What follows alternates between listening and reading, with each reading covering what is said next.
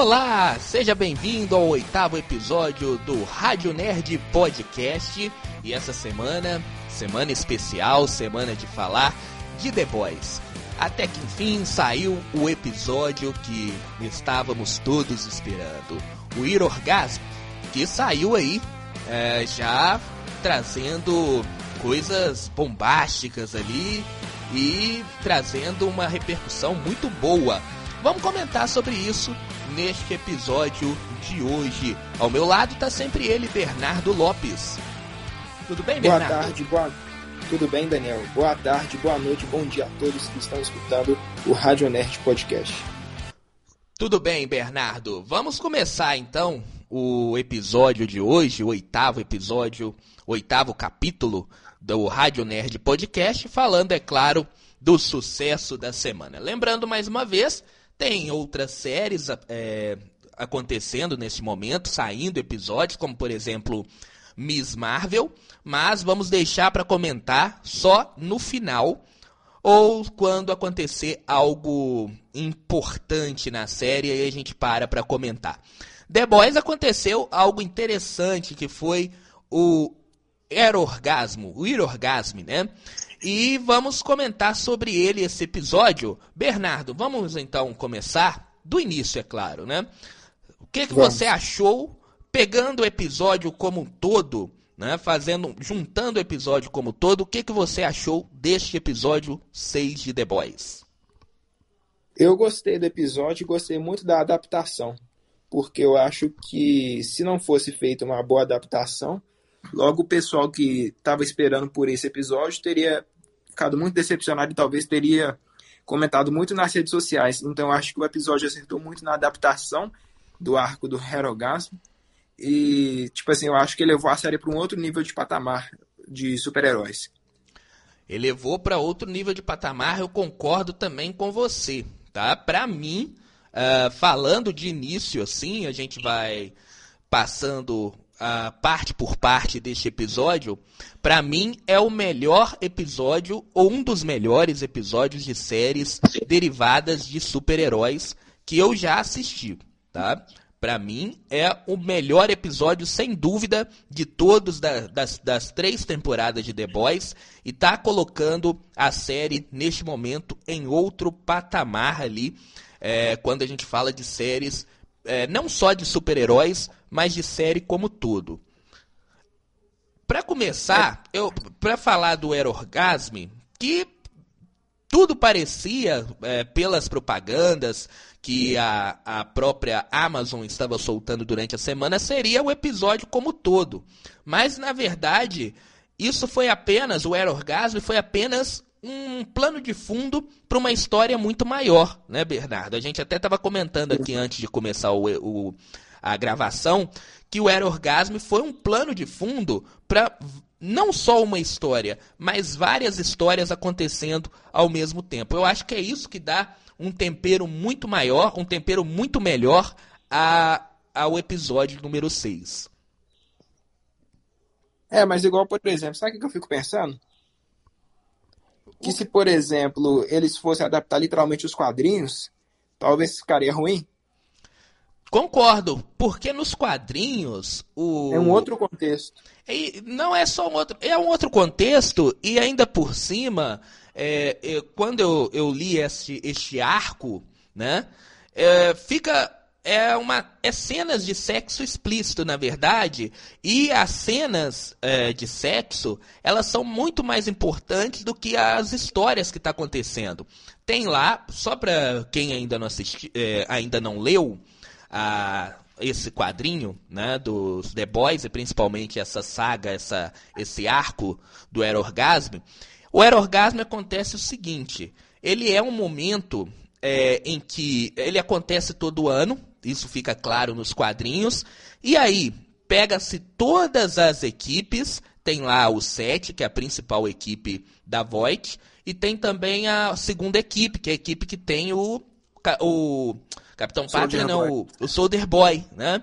que lá na, nos quadrinhos é chamada de compensadores. Na série, essa segunda equipe já não existe mais, né? Mas nos quadrinhos existe uma segunda equipe. Então pega as equipes todas uh, de heróis da, da Voight, né? Além disso, uh, os, as pessoas, os vigilantes no, que, que trabalham sozinhos, todas essas aí, além dos vilões. Então, junta-se tudo.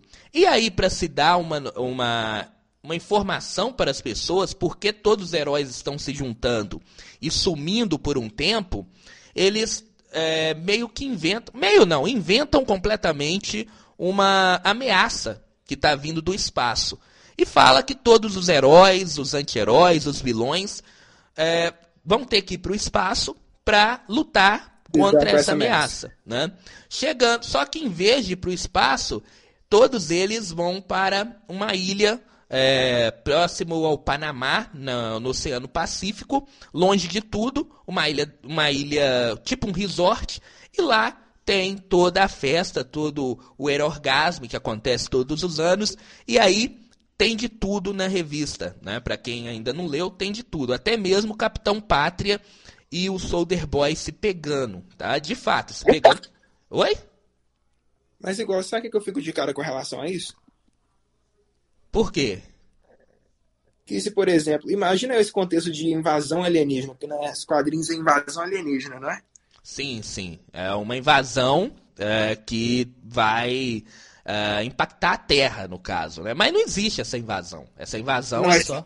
É não, só mas olha que curioso, nem o contexto de alienígena foi introduzido na série, então nunca ia cair bem. Não, não ia cair bem. É, é, e até porque também, é, na revista em quadrinhos, como eu disse, tem aí essa parte do Soldier Boy e do, do Capitão Pátria se pegando, né? E ele e o Soldier Boy, ele, é, ele sempre tá querendo entrar no set, entende?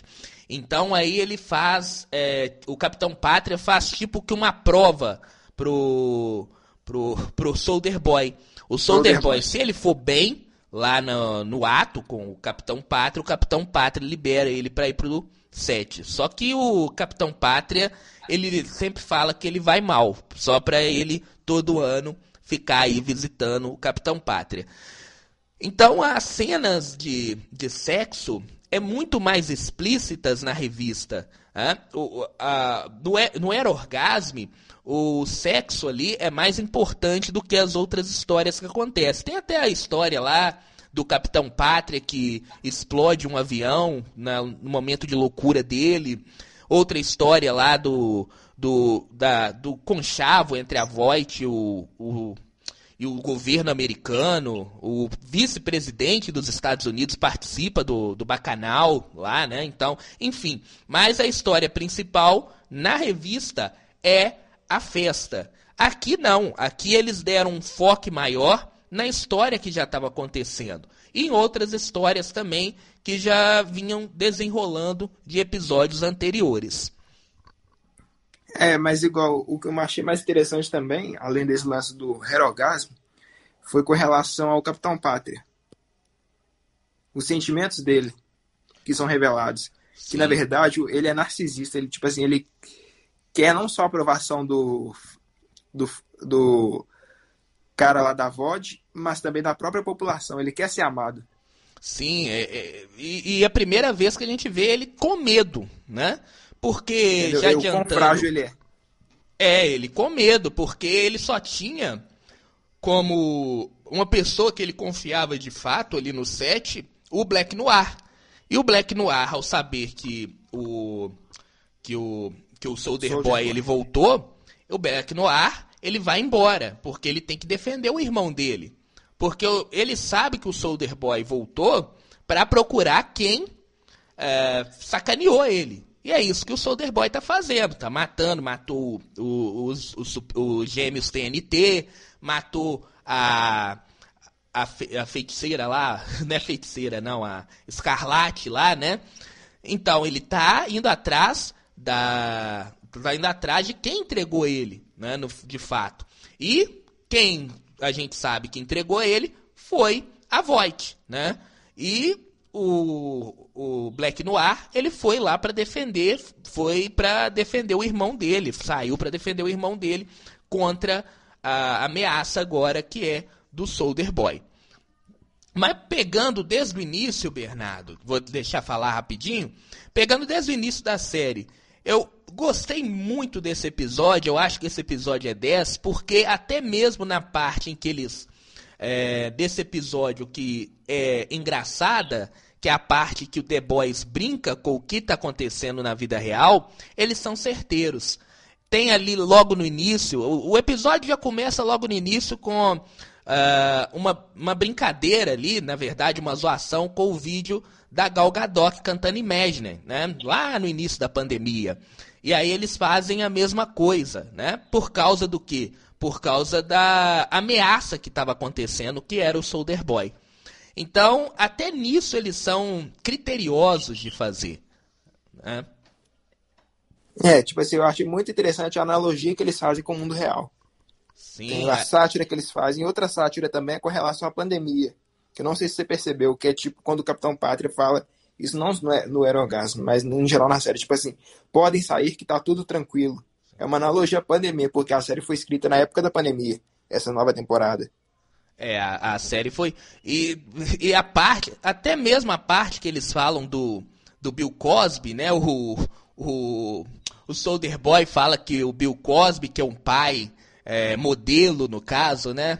É claro que ele estava preso há 40 anos, ele não sabe o que, que aconteceu, né? Para quem não sabe, o Bill Cosby ele está sendo processado aí, ficou preso por algum tempo, está sendo processado por, por ter é, é, abusado de, de, menores, né? Por ter abusado de menores, ele dava um, uma bebida lá para as meninas ficarem fora de si, e eles, ele abusava delas, né? Até nisso, eles foram criteriosos, que ele fala lá que o Bill Cosby fazia umas bebidas boas, né? Foi aí uma analogia ao que aconteceu realmente de fato, né? Eu, eu gosto muito quando The Boys faz isso, porque ele, ele ele flerta com o mundo real. Isso é muito legal. É, isso que é o mais interessante, é toda essa sátira ao mesmo tempo que traz uma seriedade para a trama da, da série, entendeu? Isso que é o mais interessante. Tipo assim, eles satirizam, mas mesmo assim eles trazem seriedade. Vamos então começar a entrar nas histórias que aconteceram, além do, do, do Erorgasme, do Irorgasme, né? Vamos, Beleza. Uh, e depois a gente volta a falar disso né? que eu vou dar um pitaco que eu, do que, que eu achei das cenas mais picantes do episódio. É, eu gostei muito da história que eles aprofundaram, por exemplo, do francês e do Leitinho nesse episódio. O francês mostrando tudo aquilo que ele sofreu. É, né, as, as, cicatrizes dele, né, a pequena Nina mostrando lá as cicatrizes dele, todos os trabalhos que ele fez, e depois ele tinha que escolher entre as duas, as duas, as duas mulheres que ele gosta, né? Que é a ex-namorada, ex-esposa dele, e a, e, a, e a fêmea, né? Que ele tinha que ter escolhido ali entre as duas. A é, Químico. A Químico, né? Na, na série é a Químico, na, nas revistas ela é chamada de fêmea. É, e aí eu achei muito legal essa parte, que mostra a história do francês, que o francês ele é um cara que sofreu bastante, ele faz esses trabalhos, mas não é porque ele quer, é porque ele é obrigado a fazer. Né? E do Leitinho, que até no, no, na série recebeu ele é chamado de leitinho da mamãe, né? Recebeu ali na, no momento leitinho também do, do papai. Foi né? engraçado aquela cena. No, aquela, no cena, cena foi muito engraçada. Aquela cena eu morri de rir. Da hora veio da minha cabeça essa piada, né? O cara chama leitinho e recebeu ali um leitinho do um papai. Mas a história. Demais. Mas a história do Leitinho, ela é, é muito densa. Por quê? Porque ele porque tinha essa, sempre essa pergunta pra gente. Por que ele, ele odiava, por que ele odeia o Soldier Boy? Por quê? O que, que o Soldier Boy fez? É, ele odeia o Soldier Boy só porque ele é um super?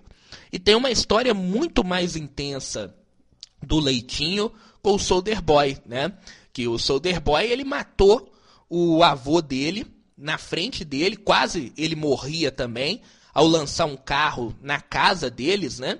E a culpa foi do Leitinho por ter chamado o avô dele para ver o Soldier Boy. Então, se ele não fosse acordar o avô dele e mostrar, ver, para o avô dele também ver o Soldier Boy pela janela, isso não teria acontecido. Então mostra um, um, aprofunda bastante essa história, uma história densa e muito interessante também.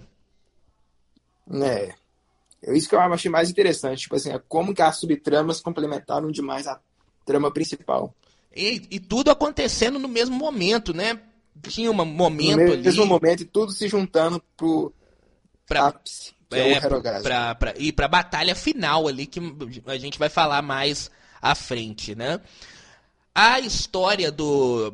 Teve também a história do. do, do Billy Bruto. Né? O Billy Bruto não é mais aquele Billy Bruto. A gente vê que ele não é mais aquele Billy Bruto da temporada 1 e da temporada 2. Ele é um cara muito mais raivoso, ele quer fazer as coisas, ele quer acabar com o Capitão Pátria, não importa o que, que vai acontecer. Não importa se ele matar um monte de gente, o importante nesse momento é acabar com, com é matar o Capitão Pátria. E aí a gente já começa, a gente que meio que torcia ali pro Billy Bruto, já começa a pensar se realmente ele é herói mesmo é, nesse, é, nesse é, nessa série, né? É porque ele já não é mais herói. Ele, ele, a fixação é tanta por matar o Capitão Pátria que ele não quer saber mais de nada. Ele até ia morrer por causa disso. Né? Então é, é uma evolução muito grande desse personagem dentro, do, dentro da série. É, isso que eu achei interessante. Tipo, será que agora ele vai ser o vilão? Tipo, vai ser o mocinho, vai se tornar o vilão da história? Eu não acho que nem seja o vilão, porque o vilão é o Capitão Pátria. Então ele vai ser tipo um anti-herói. Ele, ele não é um herói. O único herói ali não, de fato. tô falando do Billy Bruto. É, o Billy Bruto. É, o único herói ali de fato é a Starlight. A único herói, a única heroína que tem nesse, é, neste momento é ela. Talvez até o Leitinho ali, mas o Leitinho também ele tem uma fixação muito grande pelo, pelo pelo Soldier, Soldier Boy, Boy que talvez ele. Eu não posso nem chamar ele de herói, porque ele ia se matar ali. Ele, no momento lá da série, quando ele encontra com o Soldier Boy, ele queria sair na mão com, com, com um cara que tem poderes. Enfim, ele poderia. Ele, e com certeza ele ia morrer naquele momento. Então ele não pensou, por exemplo, que ele tem uma filha. Né? Então nem para isso, eu acho que o Leitinho é, é, herói ali, é mocinho, né? O único mocinho, a única mocinha ali é a Luz Estrela. É, eu acho que ela é a única pura mesmo de verdade, ele quer fazer o bem. É, é a única que quer fazer, que quer fazer as coisas sem virar vilã, né? Porque até mesmo é. o Huey, e eu acho que o Huey também, ele teve uma evolução muito grande, não nesse episódio de agora, mas nos outros episódios, que é ele era uma pessoa que queria fazer as coisas pelo lado certo. Tanto é que ele entra para o governo dos Estados Unidos para caçar ali os heróis, né? Mas só que ele quando ele vê que ele está participando de uma farsa, parece que ele enlouquece completamente. Parece não, ele enlouqueceu completamente. E agora já não importa mais como vai ser feita a justiça. O importante é matar o Capitão Pátria. Ele está indo junto com o Billy Bruto. E ele não era assim. Para você lembrar lá dos primeiros episódios da primeira temporada, que quando a, a namorada dele morre, e ele quer vingança, ele nunca pensou em sair matando todo mundo só para poder atingir o, trem, o trem bala, né? Então até, é. ele, até ele sofreu uma mudança muito grande nessa terceira temporada. Né? É, eu, tipo assim, acho que houve uma evolução de todos os personagens ali sim. Mas o que achei mais interessante foi essa inversão com relação ao Billy Bruto. Porque, tipo assim, antes ele só queria ferrar os supers. Agora não, agora ele tem, tipo assim, esse lance com a Maeve e agora ele quer a todo custo matar o Capitão Pátria. E você acha Será que, que a... ele não tá perdendo a humanidade dele? É, ele já perdeu a humanidade. Tanto é que ele virou uma coisa que ele mais odiava. Que ele odiava o super e hoje ele é um super também. Mesmo que então. seja por 24 horas para igualar as forças com o Capitão Pátria, mas ele é um super também. Né? Então, ele, ele, nesse momento, ele é a coisa que ele mais odeia. E ele não tá nem aí. Tudo isso por causa da fixação que ele tem em matar o Capitão Pátria.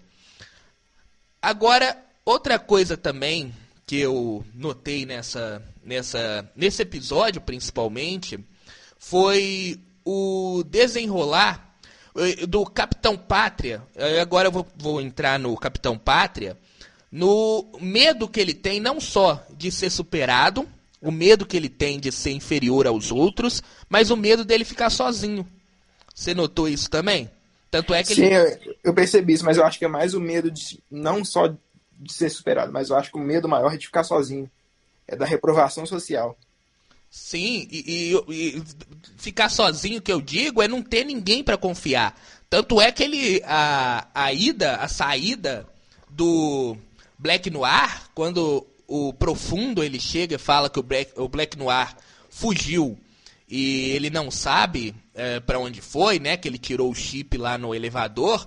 Ele ele dá uma caída muito grande, né? Ele, ele dá um baque gigante no, no, no Capitão Pátria. Isso mostra o medo dele ficar sozinho. E neste momento mostra também que o 7 não existe mais, porque do 7 a, a a Luz Estrela, ela saiu do set, ela pediu pra, pra sair, né? Ela, no final, a gente chega no final do episódio, ela conta tudo, joga os podres todos da, da Void no ventilador, na internet. A gente tem o Black Noir, que foi, é, eu acredito que foi defender o Stan Edgar, que é o irmão dele, né? Que é o, era o manda-chuva da Void, né? E a gente tem o Profundo, que o Profundo não tem nada. Não é, não é ninguém mais, né? O Profundo é mandado pela mulher praticamente dele. Né? É, ele é, tipo, essa mulher dele manda, ele obedece, pronto, acabou. É. Então, é, isso vai ser interessante para esse decorrer, pelo menos nos, nesses dois últimos episódios que faltam. O que, que vai ser do set a partir de agora? Né? Uh, o Stan Edgar, o, o Boy vai chegar nele, o Black Noir vai mostrar que ele é muito. que ele que é o, o, o herói mais forte, mais forte até que o Capitão Pátria, porque nas revistinhas o Black Noir é o cara que comete as maiores atrocidades em, a mando da Void, mas que é um clone do Capitão Pátria. Né? E é uma, é, é uma arma da Voight para que o Capitão Pátria, quando ele enlouqueça, tenha ali aquela arma para poder matar ele. Enfim. Sabe o que, que eu suspeito? Que o Black Noir ele seja irmão daquele. Do, é do Stan, né? Não, ele é o irmão dele. Ele, isso foi mostrado lá no, no episódio, eu acho que três, né? Daquele lá que mostra a guerra, mostra a mais mostra a origem do Black Noir, né? Então, é, é realmente eles são irmãos. Mas, enfim, para continuar o nosso papo falando de The Boys, é, lembrar mais alguma coisa? Ah, vamos falar da, da batalha final. falar da Luz Estrela antes da batalha final, que ela também tem um desenvolvimento muito grande, que ela, ela dá um basta naquilo tudo ali, né? É, tanto é que a Vitória chega lá para formar uma, uma aliança com ela, né? No, no momento lá. E ela não fica com medo da Vitória, não. Mesmo a Vitória sendo uma pessoa que pode explodir a cabeça dela, ela não fica com medo, ela dá um basta. A gente vê que a Luz Estrela tá acontecendo a mesma coisa com o Capitão Pátria, é, que tá acontecendo com o Capitão Pátria, acontecendo com a Luz Estrela. Porque ela tá no limite dela. Ela tá querendo. É, mas no caso não é pra, pra ser reprovada socialmente, é pra, tipo, não aguentar. Ela, tipo assim, ela tem que. Isso, é. é. Sua, sua, sua opinião, sua forma de ser. É, isso. Ela tá explodindo, mas não tá explodindo pra acabar com, com, com, com o universo, como é o Capitão Pátria. Ela tá explodindo pro outro lado. Ela já tá cheia daquilo tudo que tá acontecendo lá na Void, né? E a gente vai lembrar que uh, isso é normal, porque era o sonho dela. Lá, se a gente voltar lá na temporada 1, é, um, era o sonho dela fazer parte do set, né? E logo no primeiro dia já acontece aquilo com ela, ela é molestada pelo profundo, enfim. Então ela tá guardando isso tudo desde o início. E agora ela meio que explodiu ali, tanto é que ela teve coragem de bater de frente com a Voight. Né? Lá no finalzinho do, do episódio, isso mostrou que ela, a partir de agora, vai não vai ser. É, ela é a queridinha da América, mas ela vai contra a empresa que ela trabalha a partir de agora. Será que ela vai ter um arco tipo Capitão América quando se torna tipo anti-herói, tipo refugiado da própria equipe? Talvez sim. Eu acredito que a partir de agora sim, porque a Voight vai querer comer o, o coração dela, porque praticamente acabou com a empresa. Né? Porque ela colocou todos os podres da empresa pra, na internet para milhares de pessoas. Você falou de é. Capitão América. Você notou que o Soldier Boy ele parece muito com o Soldado Invernal? Sim, principalmente as cenas que mostram o passado dele. E principalmente a, na hora que ele ouve a música, na hora que ele ouve aquela música russa cantando, ele meio que apaga, né? É como o, o, o livro lá do, é, do Soldado Invernal, lá do, do Barão Zemo, quando o Barão Zemo começa a programar o Soldado Invernal, ele apaga. O, o Buck apaga e aí ele vira uma máquina de matar. A mesma coisa acontece com o, o Soldier Boy. Ele ouve a música, é, ele não mata as pessoas porque quer. Ele ouve a música e ele apaga. E aí ele vira um, um, uma bomba, né? Então tem muito essa essa, essa ligação ali com o Soldado Invernal. Eu achei bastante interessante também nesse episódio. É, eu também achei muito interessante essa semelhança com o Soldado Invernal, mas só que no caso ele é mais protagonista, né? É, mais protagonista. Outra coisa, é, o The Boys ele sempre brinca com isso, né? Por exemplo, o Gêmeos TNT, que era quem estava é, fazendo a festa toda, né? Tem muita ligação com os Super Gêmeos. Né? Então o The Boys ele brinca muito com, com, com os heróis, principalmente heróis da, da Marvel, heróis da DC. E agora vamos chegar novamente, eu acho que falamos tudo do episódio do início, vamos chegar novamente ao, ao, ao Irorgasme. Que o Irorgasme, ele foi vendido pra gente é, a, desde o início da série, a semana toda, que seria um episódio inteiro daquilo. E eu tinha medo, Bernardo, porque se fosse um episódio inteiro dali, é, com aquelas cenas, poderia descambar e perder a mão. Que tipo que perder a mão? Porque se você faz uma coisa mais light, não fica, engra... não fica legal pra série. Porque a série The Boys, ela veio realmente para chocar. Ela é uma série que faz a, pessoa ficar chocada. Então, se faz um negócio meio genérico, uma cena, aquelas cenas ali meio genérica, as pessoas iam reclamar, porque não ia chocar, ia ficar parecendo mais um, por exemplo, um filme de pornô chanchada, né? Mas é. agora, se faz um negócio muito mais pesado, a série ia ficar parecendo uma, um, um filme pornô, um filme do Brasileirinhas, por exemplo, né? Então, para fazer aquelas cenas, eles tinham que eles iam o diretor, a produção, eles tiveram que andar numa linha muito tênue, né? Uma linha que você não pode cair nem para um lado nem para o outro, né? E na verdade, eu hoje eu revi o episódio, eu vi ontem, revi hoje, as cenas é, mais pesadas, as cenas mais picantes, elas começam depois de meia hora de episódio. Então é pouquinho mesmo, né? Elas servem realmente só para pano de fundo para os acontecimentos. E Mas é, é bem no ponto, né? É bem no ponto. E elas, elas primeiro elas chocam quando você vê ali o início, né?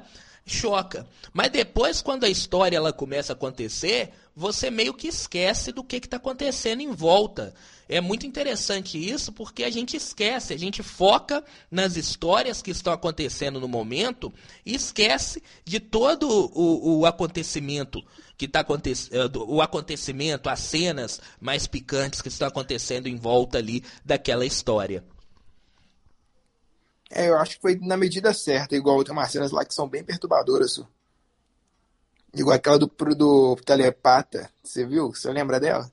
É, é, é, são, são, é, é todo tipo de. Para as pessoas que não viram, estão com medo, ou é todo tipo de cena é, pesada com super-heróis acontece. É telepata, tem aquele órgão genital gigante, parecendo um, um rabo que começa ali no início do episódio, é, que já é para chocar, né? Tem o, o leitinho lá recebendo uh, toda o, o, leite lá na hora, né? Enfim, tem, é. tem muitas cenas para chocar, mas é, é diferente, como eu disse, do, das HQs. As HQs, essas cenas, elas chocam do início ao fim. Nessa não, ela tem os momentos, mas aquilo fica em segundo plano. Né?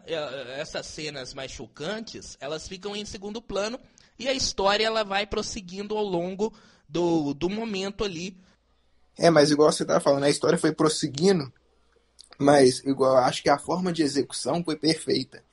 Porque se a adaptação não tivesse sido legal, ia impactar muito no resultado final. Porque imagina se só fosse é, simplesmente a, a pornografia em si.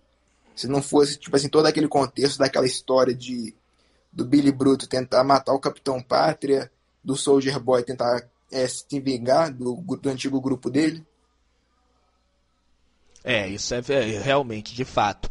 Mas o que que faz ainda esse episódio ser muito grande, esse episódio, para mim, ser um dos ser o melhor da, da série, é o é, é, a, é a história de fato, não é apenas a, a, os acontecimentos ali das cenas de sexo. E eu acho que o episódio ele fica tão grande que no final a gente vê uma luta é, sensacional. A luta muito bem coreografada, muito bem marcadinha, jogo de câmera. É uma, é uma luta, é, é, é uma filmagem, uma luta que eu não vi há muito tempo. Ela é bem marcadinha essa luta. Aquilo ali parecia uma carneficina, no caso. É, porque vamos lembrar, só voltar um pouquinho atrás, né? O Soldier Boy pirou, explodiu a casa toda e aí uh, a festa acabou, né? Vamos dizer assim, né? Muitas, muitos morreram, 12 morreram de lá, né? Eles falam que 12 morreram. É, 12 pessoas. 12 pessoas, 12 heróis também, né? Porque tinha, além dos heróis, tinha as garotas que foram contratadas ali para a festa. Mas an antes da gente chegar na batalha final, olha, teve tanta coisa nesse episódio que a gente esquece de algumas coisas. A gente tem o, a redenção ali uh, do trem bala. O trem bala, eu, eu achei muito legal essa parte da história que o trem bala ele pede desculpa pro Harry, né? O Harry não aceita, dá um soco na, na cara dele, mas ele pede desculpa porque agora o Trembala ele sentiu o que um pouco, pelo menos um, um pouco do que o Harry sentiu no momento em que ele, a, a, expo, a noiva dele morre lá no início do episódio da, da série, né? Então agora com o irmão dele na cadeira de roda, isso por causa de um super-herói como ele, ele viu que ele teve sentimentos. Né? E o Trembala, ele tá tendo um, um, desenvolvimento muito interessante nessa terceira temporada. Ele era uma pessoa que não estava nem aí para nada, aí depois agora ele já começa a ter uma identificação nessa terceira temporada com as causas ali da comunidade negra que, que, mora, que mora ali na, em Nova York, né? E depois o que, que a gente tem ainda? Sim. A, e no final desse último episódio, nesse sexto episódio, além dele pedir desculpa pro Harry, ele meio que é, se mata. É, ele, tem, ele, ele mata o, o, o Falcão Azul correndo, né? Numa morte realmente macabra. Né? Mas ele faz isso lembrando que se ele correr, ele pode morrer. Então ele meio que se martiriza para matar o, o Gavião Azul e ter uma redenção com uh, não só com seu irmão, mas também com a população negra uh, que morava ali naquele bairro do irmão dele, e onde o Falcão Azul estava atormentando. Eu achei muito interessante isso que aconteceu com o Trem Bala. Você acha que ele morreu, Bernardo? E aí você comenta tudo também. Não, eu acho que ele não morreu, não só pelo fato de ter fotos dele dos próximos episódios, mas também que eu acho que ele ainda pode ser um personagem, pelo menos um arco dele foi finalizado. mas eu acho que pelo menos ele é um personagem que pode ser utilizado ainda na série para alguma outra coisa. É, eu acho que ele pode ser utilizado também, mas se ele morresse nesse momento ia ser um desfecho muito legal é, para a história é, do trem bala. Tá? É, vamos chegar então na batalha final. A batalha final que eu acho que fecha com chave de ouro esse episódio, que é um episódio fantástico. Na batalha final, a gente tem a, a visão de que o Capitão Pátria é um cara realmente muito forte. É um cara que sabe lutar, não é apenas é, com os poderes, ele sabe sair na mão. Mas também ele é um cara que é derrotável. Ele não é um deus assim que está acima de todos. Juntando ali três super, consegue derrotar ele. Tanto é que ele quase morreu. Ele por pouco, mas por muito pouco, ele não é, partiu dessa para uma melhor. É. E no caso, eu acho que outra coisa também é que, por exemplo, eu percebi que ele é muito bom em atacar, mas não, tipo assim, em, em se defender, ele não é muito bom. Olha que curioso. Eu acho que ele é muito bom em se defender porque ele nunca sofreu uma surra como aquela. Ninguém nunca chegou perto de matar o Capitão Pátria, entende? Então, é, tanto é que mostra que ele se acha, pelo menos na mente dele, ele se acha puro, ou seja, ninguém vai atacar o Capitão Pátria. E aquela ali foi a primeira surra que ele levou de alguém. É, de fato, pelo que passou, aquela foi a primeira surra dele. Tanto é que no final mostra ele olhando no espelho com o olho inchado, né? E a gente vê de fato que aquilo abalou ele bastante, porque ele viu que ele não é aquilo tudo que ele pensava, né? E a força também do, do Soldier Boys também é incrível, né? Porque ele segurou em alguns momentos ali na, na, na trocação com o Capitão Pátria, que em tese, seria muito superior a ele. Sim. Mas eu achei que achei muito interessante esse embate a ele contra o Capitão Pátria. Tipo assim, três pessoas para parar o cara. E, e, e, quase conseguiram, né? E quase conseguiram. E quase conseguiram. E, quase e o final, o pior foi o final, que tipo, ele não foi derrotado, mas foi pior. Ele, ele saiu, tipo assim, praticamente vencido da situação. Tipo assim, como fosse um covarde. É, ele fugiu, né? Ele é um, ele, Eu acho que isso vai ferir. Isso vai ferir. Ele fugiu, mas. Isso, isso deve... vai deixar ele muito bolado. É, isso deve atingir ele muito mais agora nesses últimos episódios. Né? Porque ele fugiu. Ele fugiu. Ele, ele. Uma pessoa como ele pensa que é o superior, que é o. que é. Que ninguém pode atingi-lo, e ele teve que fugir pra não ser morto. Né? Então achei muito interessante. E a briga de fato, a cena de então. luta de fato ficou muito boa. Não tem nada que. Nada pra. Uh, vamos dizer, pra tirar. Entende? Nada pra falar mal dessa cena de, de, de ação, de, de luta, no caso. Entendeu? É isso que eu fico de cara, tipo, a forma como que a luta terminou e que eu acho que isso pode ainda acabar piorando com o psicológico dele. É. Isso aí vai ser cenas para os próximos episódios, cenas para os próximos capítulos. Bom, eu acho que a gente falou de tudo do episódio, né? Ou faltou Sim, alguma coisa que eu esqueci? Acho que acabou de falar de tudo com relação ao...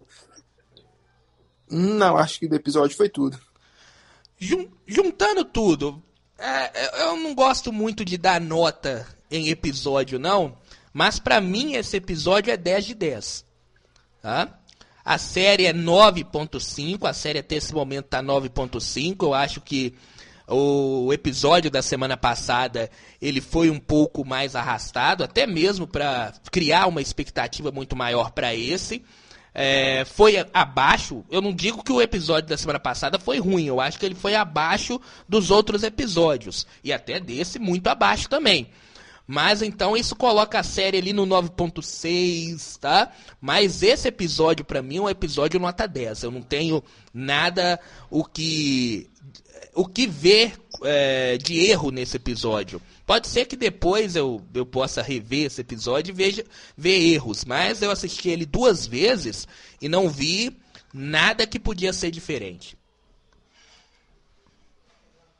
Eu, pra mim, é, esse episódio também é 10 de 10, viu?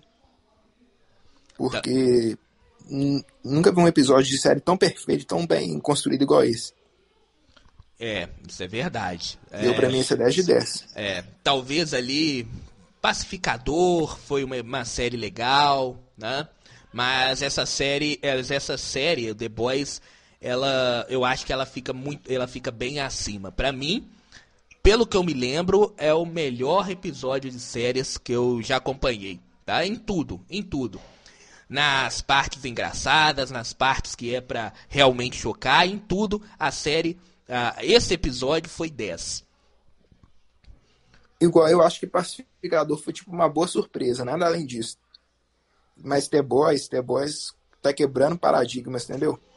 É, é, pacificador não era. Porque o diretor era é James Gunn. É totalmente né? diferente do que tá quebrando. É, o diretor era James Gunn, né? Então a gente já sabia que vinha alguma coisa boa por aí, né? Mas, mas, mas The Entendeu? Boys. Mas The Boys. Pode falar, Bernardo. Pode falar. Não, pode falar, Daniel. Não, é, é, que eu ia falar que The Boys a gente consegue. É, eles conseguem mudar muitas coisas em relação ao quadrinho, tá? Porque The Boys, ele, os quadrinhos, eles são mais novos e era desconhecido por uma grande parte de pessoas antes da série. Então a série ela pode trabalhar melhor, né? É como, por exemplo, James Gunn faz com séries de quadrinhos desconhecidos, como fez com Guardião da Galáxia, como fez com, com o Pacificador, né? O filme, o próprio filme da, que o James Gunn é, fez, né, do é, que fez agora há pouco tempo na DC, é, como é que fala? Só tá vindo na minha cabeça Quarteto Fantástico. Quadrão Suicida. Quadrão Suicida. Só tá vindo na minha cabeça, não sei porquê, Quarteto Fantástico. Deve ser porque eu assisti de novo Doutor Estranho, então eu só tô lembrando na minha cabeça Quarteto Fantástico, assim. O Esquadrão Suicida, tá? Que o James Gunn fez muito bem, que são de grupos que não são muito conhecidos, é, nas H as HQs não são muito conhecidas. A mesma coisa pode ser feito com The Boys, que são HQs pouco conhecidas, então eles podem fazer mudanças muito grandes, e mudanças para melhor, na maioria das vezes. É, no caso, eu acho que The Boys foi uma boa adaptação. Ela dá aula de como se faz uma adaptação de uma HQ. Isso é verdade. Vamos comentar, Bernardo? Já estamos aí com 42 minutos de, de, de episódio. Vamos comentar os, as outras coisas? A gente encerra aqui The Boys. Vamos, coment, vamos comentar novamente The Boys quando acontecer algo importante. Ou daqui a duas semanas, no último episódio é, da temporada.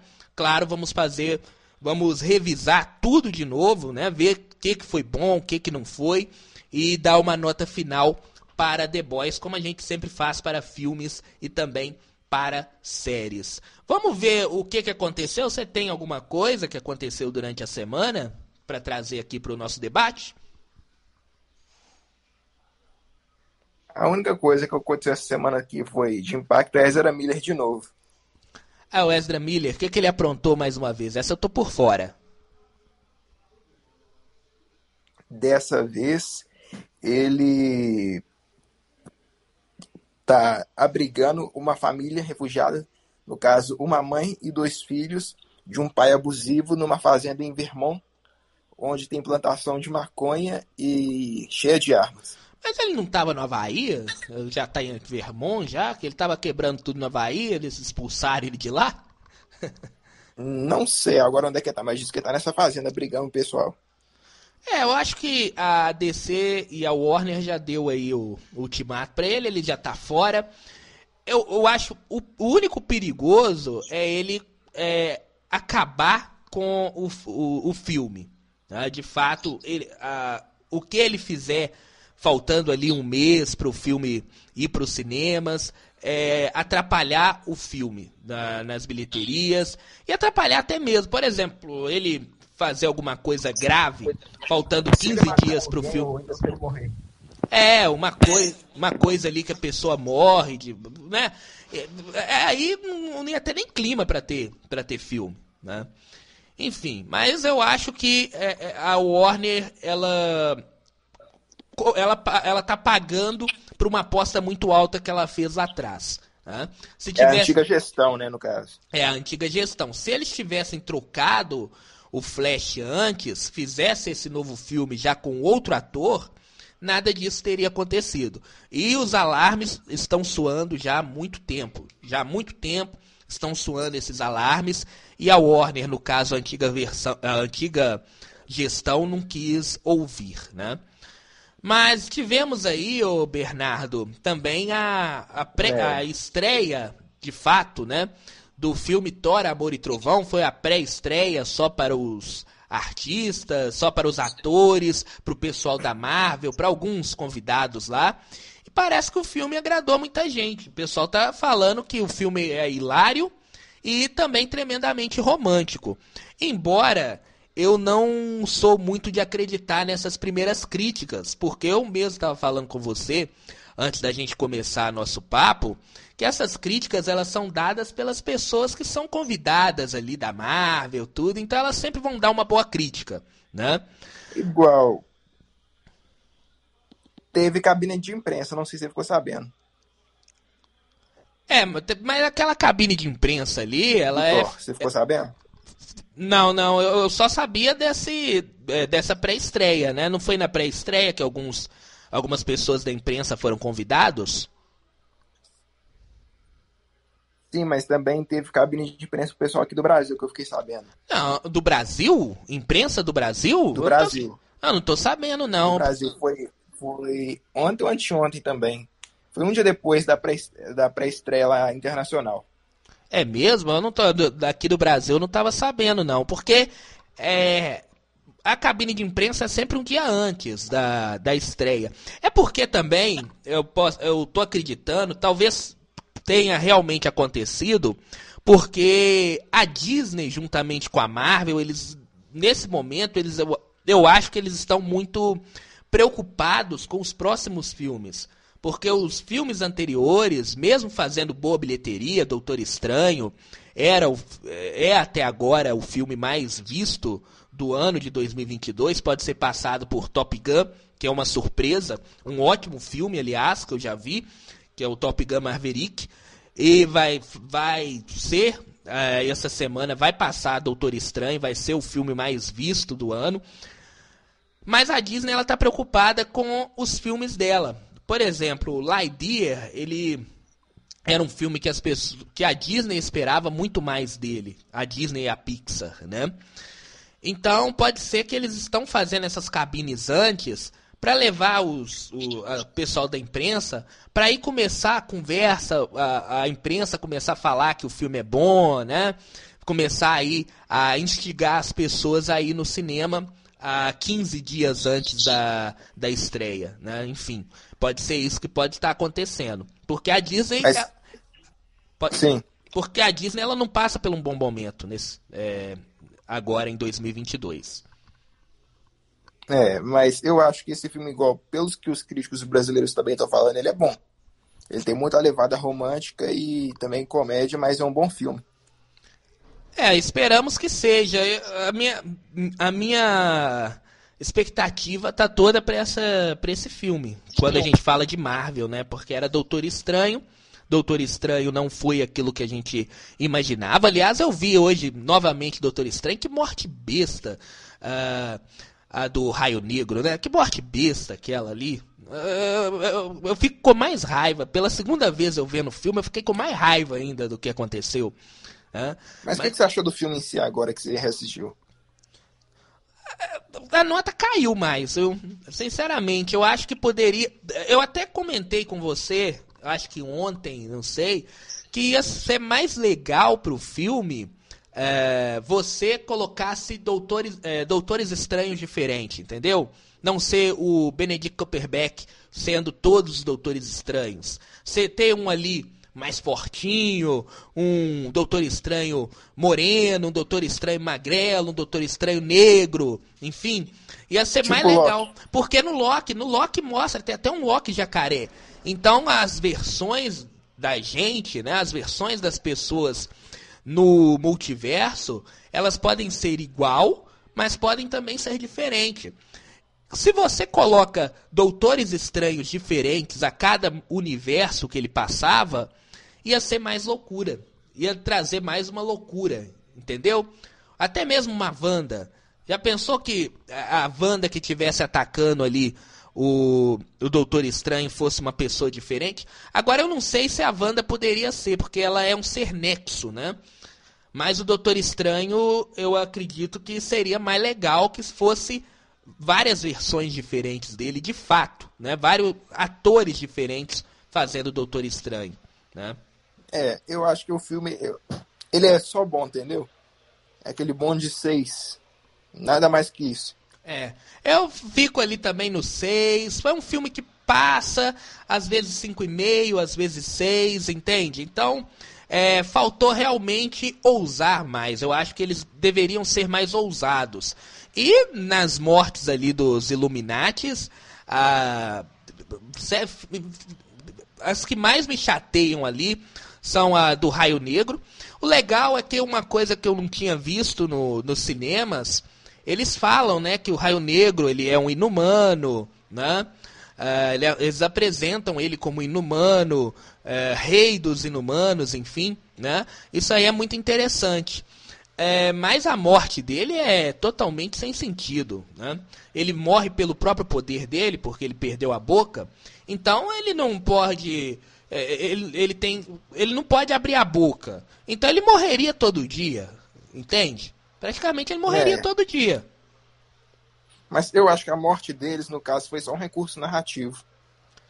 Mas é isso que tá, o, o Bernardo. E, e também não faz sentido, porque os mais fortes ali se você parar para pensar, é Capitão era o Raio Negro, né?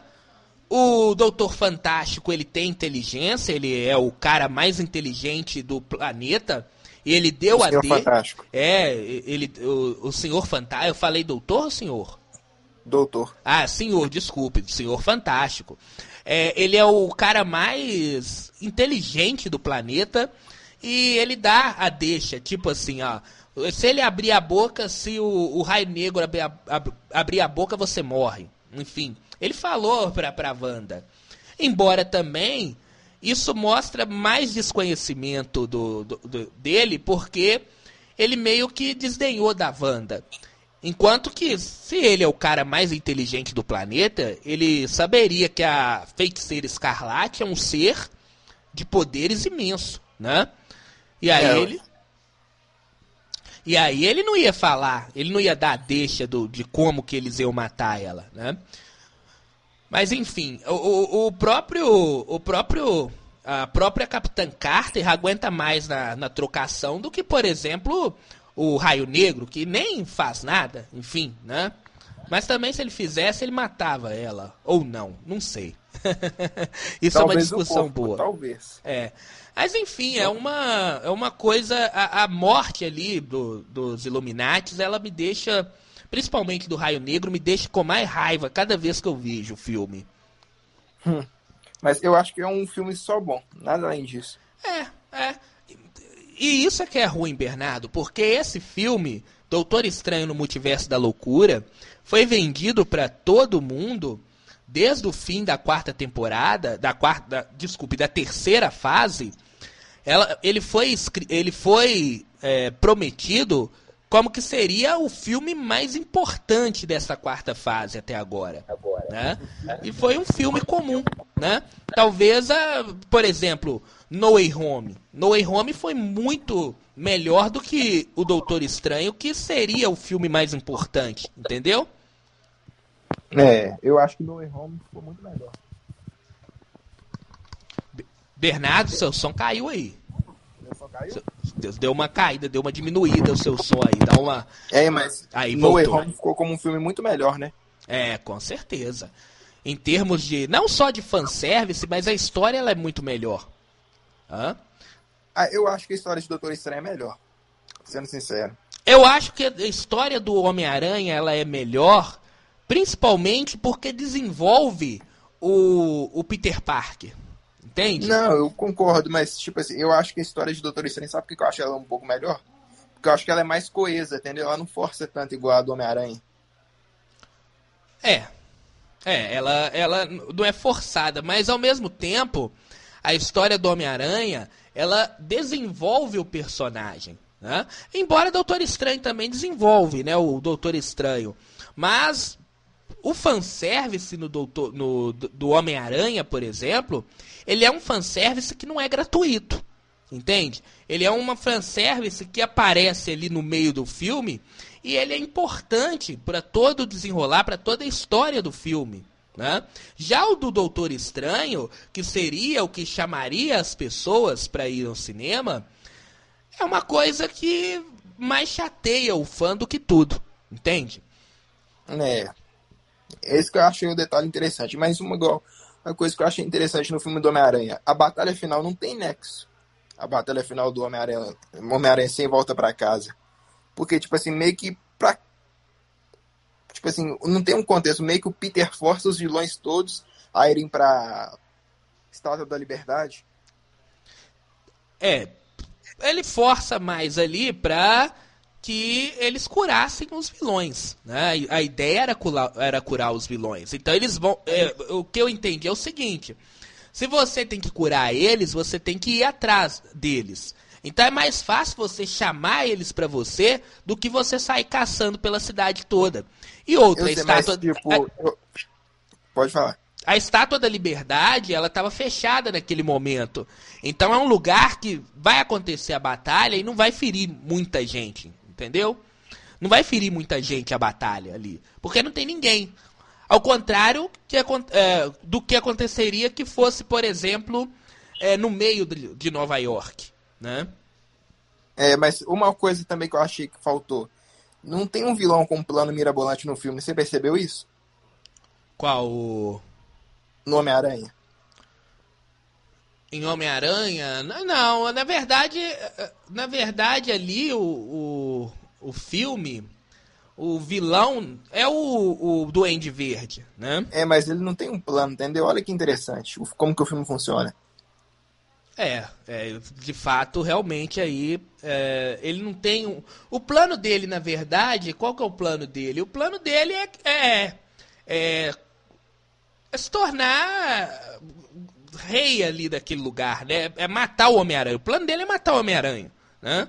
É, mas tipo assim, não tem um plano maior. Olha que interessante. É. Os vilões não estão, tipo assim, organizados entre si. É. Mas por outro lado também, a Wanda se tornar vilã ali, ela tem, realmente ela tem o plano de juntar a família dela. Mas ah, é, realmente, agora olhando para esse lado, você me pegou, Bernardo. Realmente, o vilão é bem mais trabalhado em Doutor Estranho. Eu não tinha parado para pensar nisso, não. Vou ter que. Entendeu? Vou ter que confirmar. Isso, incom... isso aí me incomodou no cinema, entendeu? É. Tipo, assim, eu achei que faltou isso no Homem-Aranha. Se colocasse isso, estaria perfeito.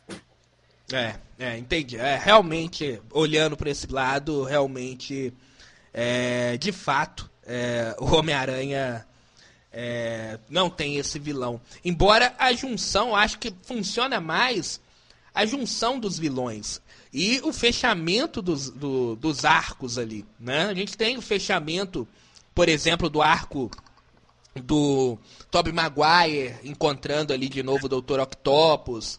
A gente tem o, o, o, o Homem-Aranha do, do, do, do, do, do Tom Holland se desenvolvendo o Andrew Garfield salvando a Endgame, ou seja, se se é, como se fosse um, uma fazendo aquilo que ele não conseguiu fazer quando a Green Stacy morre. Enfim, eu acho que isso ele é muito mais importante de fato do que os heróis, né? Tem furo de roteiro também, né, nesse filme, mas o furo de roteiro ele passa, né? Agora, eu acho que o filme funciona muito bem, mas falta esse detalhe aí que eu te falei. É, realmente, agora pensando por esse lado, é, realmente é, você tem razão. Eu nunca tinha parado para pensar desse jeito. É interessante a gente estar tá conversando. É que realmente eu nunca tinha parado para pensar desse jeito que você pensou aí. Tá? Bom. Eu, eu se, se eu tivesse feito o roteiro, eu teria feito isso aí. É. Bom, uh, tem, uh, tem mais alguma coisa para ser conversado hoje? Alguma coisa a mais? Eu acho que de, de temas da semana são esses. Pois é, falamos hoje sobre The Boys. É, a gente falou, como eu disse lá no início, vamos falar depois, mais pra frente, de Miss Marvel, que você viu o episódio dessa semana, a gente não vai entrar em detalhes, mas você, você viu, Bernardo? Vi, achei interessante, mas ainda é bobo, entendeu? Tipo, tem aquela levada. É, esse dia dessa semana me, me decepcionou profundamente, viu? Principalmente o final ali, a batalha final me deixou realmente é, chateado com, com a trama. Eu não queria falar não, mas eu vou falar. Eu, vou, eu tô guardando isso desde quarta-feira. O episódio ele começa muito bem. Eu não vou entrar em tudo que do avançado da hora. Mas o episódio ele começa muito bem até a metade. Depois do casamento, a cena do casamento em diante, eu acho que o roteiro ele se perde completamente a batalha, a luta é, é, é, é, totalmente esquecível, né? É confuso. Porque se pensar bem, Bernardo, rapidamente, no início do episódio de Miss Marvel, a Kamala tava na casa lá dos, dos jeans lá, né? Que, Sim, dos que... jeans. Por que, que eles não pegaram o bracelete ali naquele momento? Por que, que eles não fizeram? Caso, por que, que eles é, não fizeram ela fazer o que, que eles queriam naquele momento ali? Então, é isso que eu fiquei pensando. É, era muito mais fácil pegar o bracelete e. É, porque Acabou. era muito mais fácil. Pra que, que eles se tornaram é, assassinos em 10 minutos de série? As pessoas que eram boazinhas com a Kamala Khan se tornaram assassinos malucos que queriam entrar num, num casamento e queriam sair matando todo mundo. Entende? Então não faz sentido nenhum essa parte. Outra coisa que não faz sentido é quando o departamento de dano chega no casamento é, para prender ali os, os jeans ali e, não, e ninguém se preocupa em pegar a Kamala, prender a Kamala que está ali do lado. Entende? Chega mais de 20 pessoas. Não é possível que ninguém viu ela ali junto com, com um amigo dela machucado. Né? Então aquilo ali ficou. Aquilo me deixou. É a, é a, segunda coisa que me deixou. Na verdade, a terceira, porque a batalha também é bem bobinha, né? É digna de filme de sessão da tarde, a batalha. E outra coisa que me deixou chateado, além, é claro, disso que aconteceu ali, de ninguém ter ido atrás da Kamala, do departamento de danos, deixado ela fugir de novo. A outra coisa que me chamou a atenção foi que quando a Kamala chega em casa, os pais dela, que eram é, totalmente rígidos no início da série, estão fazendo um ótimo papel. Acho que todo mundo ali naquela série está brilhando, mas no roteiro, os pais dela, que era totalmente rígido no início, ela chega em casa, a mãe dela fala com ela que pergunta quem que era aquelas pessoas que ela estava no é, lutando lá no, no casamento do irmão o que estava acontecendo com ela, que foi ela que, que apertou o alarme de incêndio e pergunta o que está acontecendo. A Kamala apenas vira e fala que não pode falar. E aí a mãe deixa a menina ir para o quarto, nem pega nem o telefone da menina, fala a partir de agora você está de castigo por um mês, sem telefone, sem nada, apenas deixa ela ir embora, entendeu? Então, essas coisas não fazem sentido nenhum. Essas coisas aí mostram, mostra que o roteiro se perdeu completamente ali de, é, na metade da série em diante. É, mas eu acho que a série ainda tem muita coisa para mostrar. Tomara, tomara que melhora, mas eu tinha que. Eu tava, isso estava entalado na minha garganta. Eu não queria falar de Miss Marvel hoje, não. Mas essa parte aqui, eh, que me. Essas coisas que me desagradaram nesse terceiro episódio, estava me entalado aqui na garganta. Porque é preguiça. Preguiça de roteiro. Faz o roteiro para que tenha, para que as coisas aconteçam é, mais fácil, entende? Por exemplo, a Kamala fugir. É mais fácil ela fugir ali naquele momento do que tentar fugir depois na delegacia. Ou colocarem o, o Matt Murdock para proteger ela lá na, no, contra o Departamento de Danos, igual aconteceu com o Peter Park. Ou colocar She-Hulk, entendeu? Então era mais legal ela ser presa ali e aí ir pra delegacia e aí aparecer, por exemplo, a She-Hulk. Mas é mais fácil pro roteiro ela conseguir fugir de um departamento do governo americano. Ali na cara deles, enfim. Entendeu? É. Isso que me, me chateia profundamente. Que o roteiro pode ser melhor trabalhado, mas parece que as pessoas preferem fazer um negócio fácil para ter soluções fáceis. Entendeu? Só pra ficar no ponto e lançar e acabou. É. Bom, uma hora e cinco minutos, falamos demais, falamos até de Miss Marvel que a gente não ia falar. Bernardo, muito obrigado e até semana que vem. Eu, eu que agradeço. É, boa tarde, boa noite, pessoal. Um abraço, Bernardo. Voltamos semana que vem com outro episódio de Rádio Nerd Podcast. Um abraço a todos.